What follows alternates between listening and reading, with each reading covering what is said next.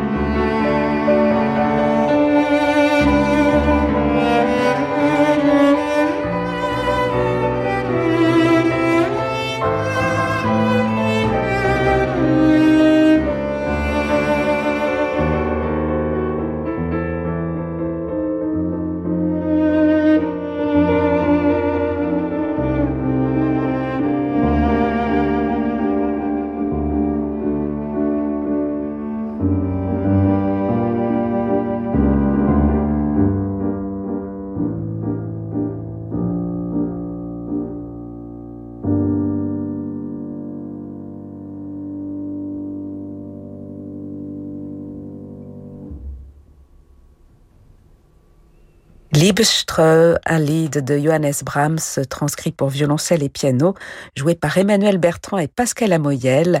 Un petit extrait de ce superbe album Brahms qui sortira dans quelques jours, le 23 juillet, chez Harmonia Mundi. Emmanuel Bertrand et Pascal Amoyel en défendront les couleurs en concert le 13 juillet, donc mardi prochain, au château d'Estoublon.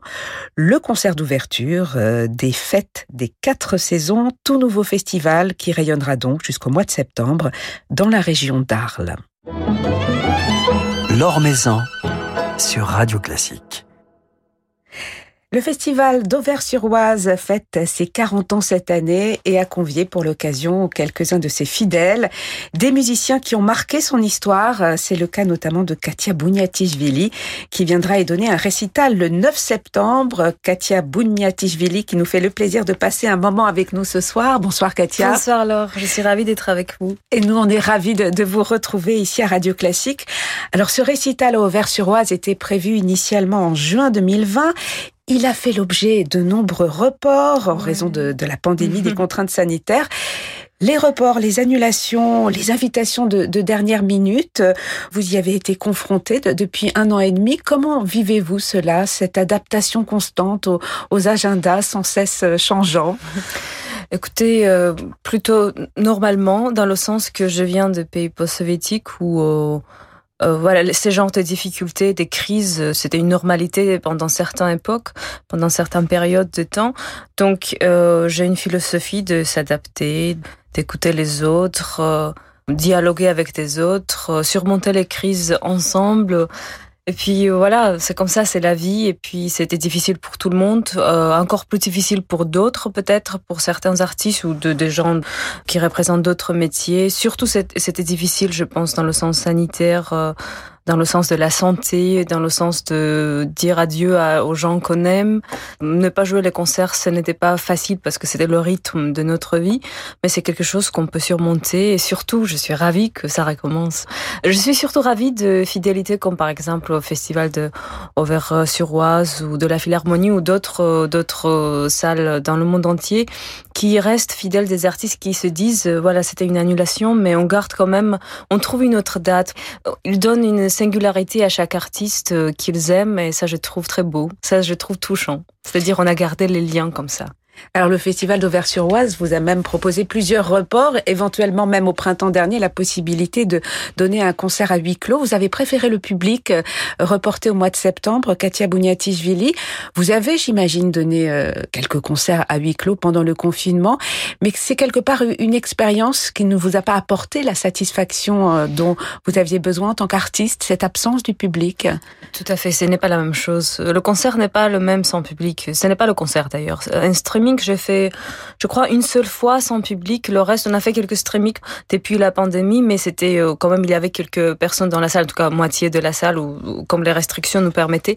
Mais streaming sans public, j'ai fait seulement une fois, si je me trompe pas, ou peut-être deux, mais en tout cas, euh, ce que je me rappelle, c'est une seule fois. Euh, sinon, j'ai refusé beaucoup, parce que l'énergie est différente quand il y a le public dans la salle, parce que chaque individu apporte quelque chose particulier, unique à, l'artiste et à la performance aussi, à, l'interprétation, parce que le sens du timing est différent quand il y a le public dans la salle, quand on ressent cette énergie, euh, quand il y a cette silence qui est... quelque chose qui nous paraît important parce que c'est une silence avec beaucoup de gens dans la salle. Et cette silence ça donne différents rythmes à notre respiration, ça donne différentes compréhensions du temps, ça donne différentes compréhensions à l'arrêt du temps aussi quelque part. Et on apprécie beaucoup plus la sonorité quand il y a cette silence de la part du public. Donc l'interprétation est différente tout simplement avec le public. Ils sont l'essentiel pour le concert et je suis reconnaissante pour chaque, chaque concert, pour leur existence, pour leur présence dans la salle et je suis vraiment, j'ai conscience de leur importance.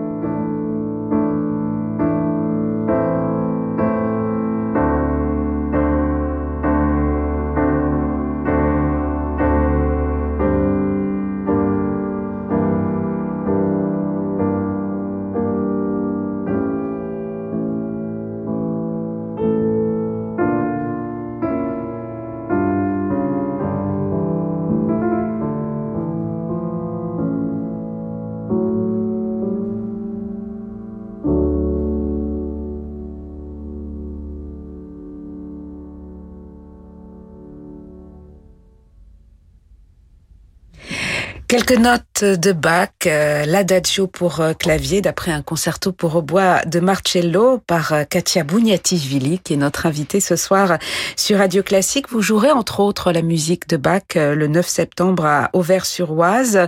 Comment avez-vous pensé d'ailleurs ce programme qui associera également des pages de Brahms ou de Liszt ou encore de Chopin? Bah, c'est dans l'ambiance de mon dernier album Labyrinthe où je joue les morceaux de l'époque de baroque jusqu'à aujourd'hui, jusqu'à la musique même de films de Morricone euh, ou des euh, Philippe Glass par exemple. Bah, dans le programme, euh, je joue pas tout de l'album, bien évidemment, mais l'ambiance de se perdre dans ces labyrinthes de la musique où l'époque, euh, les genres n'ont plus l'importance. Ça reste quand même très classique, mais quand même. Euh, c'est pas le genre ou l'époque qui a l'importance, mais le ressenti et surtout une chemin très individuel. C'est-à-dire, je passe ces, ces chemins comme l'individu qui se perd, qui se trouve et puis se perd de nouveau parce que nous sommes comme ça, on se perd dans notre cerveau, dans notre complexité de nos, pensées euh, et puis les émotions peut-être peut-être c'est son une façon de survivre sur ce chemin de la vie. C'est ça pour moi labyrinthe. J'aimerais aussi que chaque individu qui sera dans la salle, il passe ce chemin à travers cette musique de leur manière. Pas comme je les propose, mais comme eux, ils veulent comprendre avec leur perception. Donc c'est un peu ça. Alors c'est dans une église que vous mm. jouerez ce, programme, Katia Bouniatichvili, l'église Notre-Dame d'Auvers-sur-Oise. Est-ce que lorsque l'on joue dans une église, euh, l'inspiration, les sensations sont différentes que lorsque l'on joue dans une salle de concert traditionnelle? Oui, je pense que l'église, c'est un lieu de prière pour moi, c'est un lieu de silence euh, où on, où on suit nos pensées, nos ressentis, nos émotions, euh, malgré euh, croyance ou non croyance, peu importe, il y a toujours cette, ce côté, euh, je dirais pas sacral, mais je dirais très intime, parce que c'est quelque chose qui est très intime, une prière. Ça peut être une prière religieuse ou, ou pas, c'est quelque chose, ça reste quelque chose de très intime qui vient de vraiment la voix qui est quelque part en nous qu'on ne montre jamais à l'extérieur. Donc ça reste en soi. Donc je pense que ça, et puis euh, souvent les acoustiques qui sont dans les églises, qui sont très singulières, mais il y a quand même quelque chose en commun dans presque dans toutes les églises. Il y a quand même, il y a un écho de nos pensées. Euh, alors symboliquement, euh, ça, ça, devient immatériel dans mon cerveau, mais ça donne écho à nos pensées et du coup, cette silence, cette intimité, moi je trouve beau pour un concert. Voilà, donc ce sera le, 9 septembre dans le cadre du festival d'Auvergne-sur-Oise. C'est, si j'ai bien compté, votre sixième venue depuis l'année 2010 au festival oh. d'Auvergne-sur-Oise, dont vous êtes euh, l'une des fidèles. C'est un petit peu votre famille. Vous avez grandi, vous vous êtes épanoui musicalement euh, avec le festival, entre autres. Hein. Oui, je crois ils m'ont vu au tout début de la carrière. Déjà, j'ai joué là-bas, donc ils ont vu un peu le chemin. Et puis, je suis ravie aussi de voir le chemin de ces festivals. Il y a certains artistes qui restent toujours euh, fidèles, d'autres qui sont nouveau et puis c'est beau parce qu'il a une euh, tombeau de euh, Van Gogh là-bas qui est c'est un paysage bouleversant on dirait une peinture. C'est toujours inspirant d'y aller parce que c'est pas loin de Paris mais c'est un petit peu différente époque. On, oui, on est transporté dans un autre temps. J'ai ces, ces sentiments-là, oui. Alors, vous avez repris euh, les activités et même les voyages, Katia Bouniatichvili, depuis euh, la réouverture des salles. Comment vivez-vous euh, cette reprise de, de, la vie musicale? Et qu'est-ce que cette crise, qu'est-ce que cet arrêt a changé en vous, en, en tant qu'artiste, en tant qu'être humain aussi? Mm. bah, C'est la même chose. un être humain, un artiste j'ai vécu euh, d'une façon euh, en cherchant le calme intérieur, ce qui se passe, c'est un processus, même quand on a un rythme très accéléré, euh, je cherche toujours la sérénité intérieure. C'est quelque chose qui, qui me caractérise et je pense chaque être humain peut-être euh, chercher l'harmonie, bonheur, euh, la sérénité. Mais en tout cas, euh, moi j'avais peur qu'avec cette période où je ne faisais pas beaucoup de choses, en tout cas sur scène, en tout cas je n'étais pas en voyage, que je m'habituerais à ça et je voudrais plus vraiment sortir peut-être sur scène ou peut-être... En fait, l'artiste c'est des doutes tout le temps. On n'est pas sûr. C'est un métier. J'aime pas dire ce mot, mais à la fin ça reste quand même. Quand avant de sortir sur scène, on ne on sait pas en fait. On sait pas. C'est toujours euh, inconnu. Et après une grande pause comme ça que j'ai jamais eu dans ma vie, depuis six ans je joue, aussi longtemps j'ai jamais eu, je me suis dit que peut-être euh, peut-être ça sera pas quelque chose où je me sentirai chez moi. Et non, en fait, c'est comme quelque chose, c'est comme une natation, c'est comme ressentir de nouveau les sentiments. C'était très naturel, c'était très authentique les premières scènes et ça avait du sens surtout. Et euh, j'ai ressenti cette énergie que je ressentais avant et euh, c'était bien en fait. Ça m'a fait du bien de sortir sur scène, ça m'a fait du bien de voir les gens. Et cette peur de devenir un peu sauvage et de ne plus savoir ce qui se passe euh, quand on est sur scène, j'ai perdu tout de suite et que je suis sortie sur scène. Donc je suis contente parce que c'était une peur de beaucoup des artistes, je pense. On s'est dit qu'on déshabitue à certaines choses et ça peut apporter un peu la peur, un peu de panique. Mais je peux rassurer, je pense, aussi ceux qui n'ont pas encore commencé, qui vont commencer, que euh, on n'oublie pas cette sensation et cet professionnalisme aussi de, de ressortir sur scène. Et ça fait du bien.